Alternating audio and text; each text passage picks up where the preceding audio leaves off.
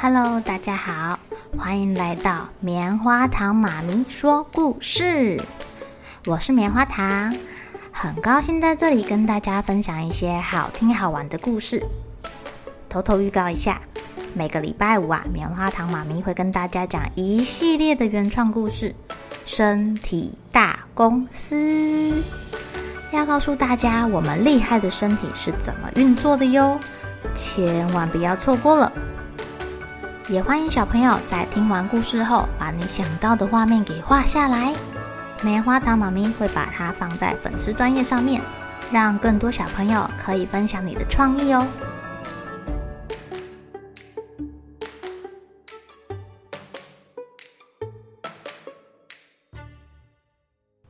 Hello，亲爱的小朋友，今天过得怎么样呢？不知道你们有没有听过圣经里一个很有名的故事？叫做挪亚方舟。棉花糖妈咪刚好看到了一个故事，跟挪亚方舟有一点关系。今天先来讲挪亚方舟的故事好了。上帝呀，他创造了亚当跟夏娃这两个人呢，因为他们偷吃了禁果，被赶出了伊甸园。据说亚当跟夏娃活了九百三十岁，而且他们生了好多子女哦。一代接着一代，越生越多人，遍布了整个大地。但是这些人类并没有变得很好，他们啊开始互相残杀、做坏事、说谎话。上帝觉得太无奈了，这些人怎么变成这样呢？让大地变成了人间炼狱，哎，他很难过。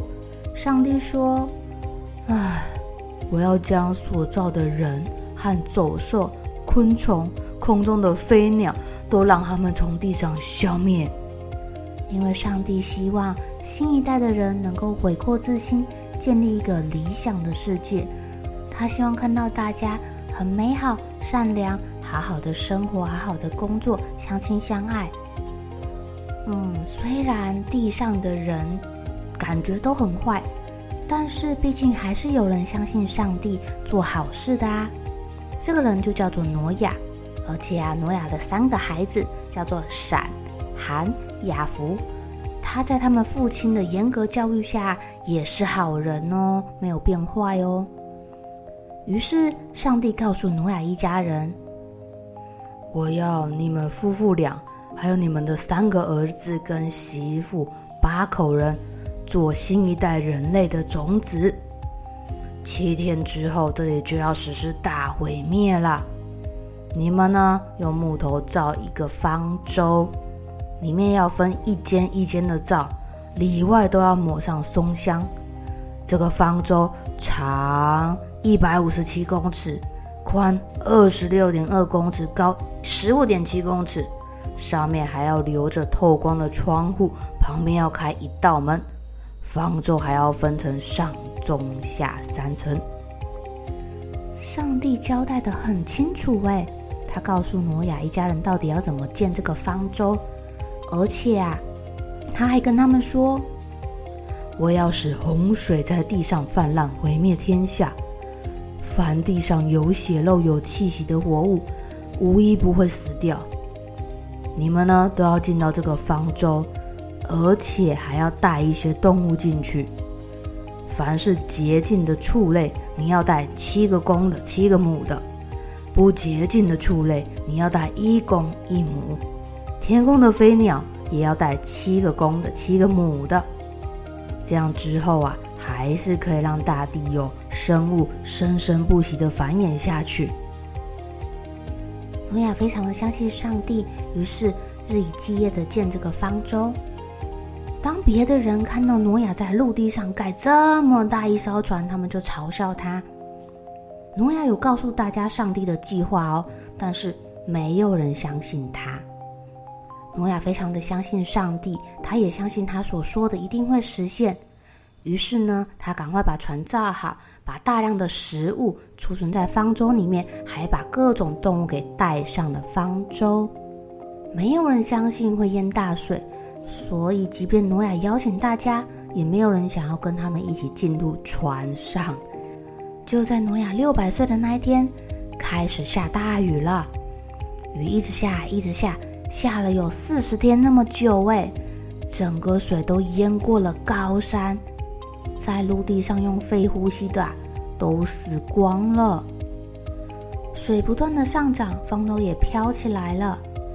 有了方舟的庇护，在里面的人呐、啊、动物都很安全。虽然雨停了，但是陆地上的水都还没有消去，他们根本没有办法下船。大家都待在船上，经过了两百二十天之后，方舟终于在亚拉腊山附近停下来。这时候水也开始慢慢的消退喽。挪亚放出了一只鸽子，但鸽子找不到歇息的地方，又飞回船上了。又过七天。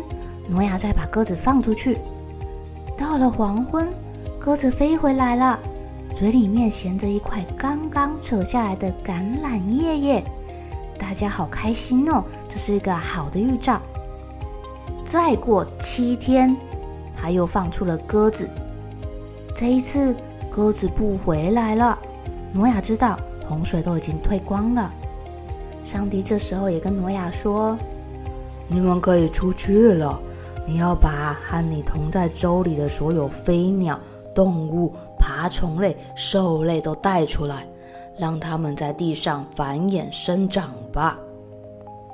于是，挪亚全家跟方舟里所有的生物都出来了。上帝也赐福挪亚跟他的儿子，让人类还有这些生物又开始生生不息的繁衍啦。亲爱的小朋友，圣经里面有很多很多的小故事，都非常的有趣哦。不论是基督教的经典，或者是佛教的经书，其实里面都有许多劝人向善的小故事。有空的话，棉花糖妈咪再来挑几个故事跟大家说说。最近常常下雨，大家出门记得带雨具，还要注意安全哟。好了，小朋友该睡觉了，一起来期待明天会发生的好事情吧。喜欢听故事的小朋友，别忘记订阅棉花糖妈咪说故事的频道。如果有什么想要跟棉花糖说的悄悄话，也欢迎留言或是写信给我哦。